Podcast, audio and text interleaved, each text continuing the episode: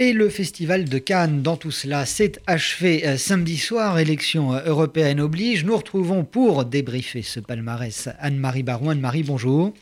Bonjour Jonathan. Alors, est-ce que vous pouvez nous donner une impression générale de ce 72e festival, avant que nous parlions bien évidemment du palmarès de cette année? Bah, Très friand de tape à l'œil et d'effets d'annonce, le Festival de Cannes a bien réussi cette année à faire parler de lui. Hein. Vedette, grand réalisateur, annonce tapageuse du année des femmes alors qu'il n'y en avait que 4 sur 20 dans la sélection officielle. Et enfin, grosse polémique sur le film voyeuriste d'Abdelatif Keshish, sélectionné tout de même en toute connaissance de cause par Thierry Frémaux pour créer le scandale. Le palmarès, lui, se veut militant, féministe, d'un politiquement correct parfait. Il récompense un cinéma engagé, social et politique c'est un palmarès, moi je dirais, tiers-mondiste et très gilet jaune, dont les États-Unis sont totalement absents, comme s'il fallait punir Hollywood de travailler sous la présidence de Donald Trump. Mais attention, quand on spécule sur une affiche aussi prestigieuse que Malik, Tarantino, DiCaprio ou Brad Pitt, on ne se contente pas de leur offrir une montée des marches. À bon entendeur, salut, ils ne reviendront pas de sitôt. Alors, en, attendant, est-ce que vous pouvez nous donner le, détail de ce palmarès? Bon, alors, c'est Bong Joon-ho qui remporte la Palme d'Or avec Parasite, son film sur une famille au chômage. C'est curieux quand même, parce que l'an dernier, une affaire de famille du réalisateur japonais Hirokazu Koreeda avait remporté la Palme d'Or aussi pour une famille au chômage. Donc en fait, peut-être qu'il suffit de faire un film sur une famille au chômage pour, avoir une Palme d'Or. Bon, euh, évidemment, quatre femmes en compétition, trois prix quand même. Hein.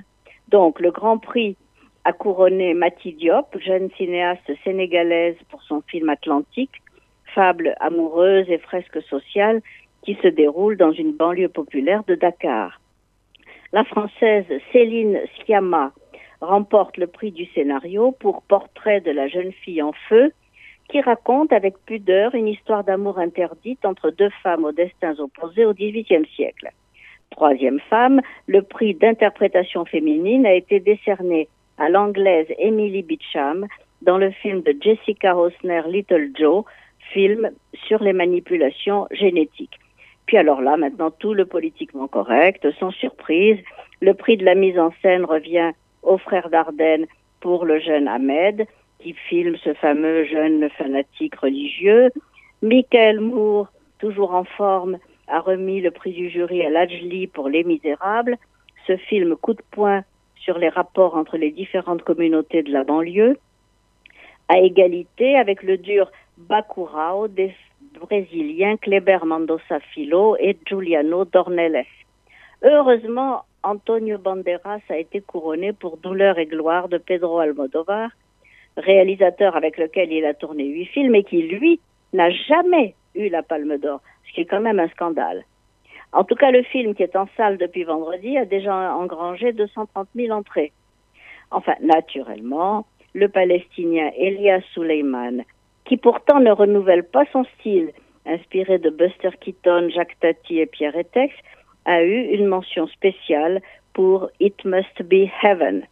Quant à la caméra d'or, elle revient à César Diaz, qui fut l'assistant d'Alejandro González Inarritu sur Amour Chienne.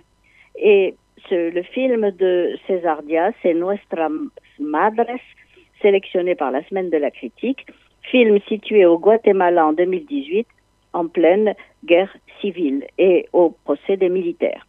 Décidément, on peut dire que le jury a privilégié les sujets brûlants d'actualité sociale et politique sans se préoccuper le moins du monde de la forme, considérant que le rôle du cinéma est de décrire le monde tel qu'il est dans toute sa crudité, au lieu de l'enchanter comme autrefois.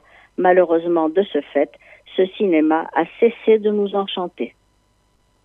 Merci euh, Anne-Marie, puis soulignons tout de même euh, au passage que faisant fi de toute polémique, le festival a remis une palme d'or d'honneur à Monsieur Alain Delon. Merci Anne-Marie euh, d'avoir une nouvelle fois couvert ce festival de Cannes. Pour nous, on se retrouve, eh bien, on vous retrouve dans tout juste une semaine, mercredi prochain.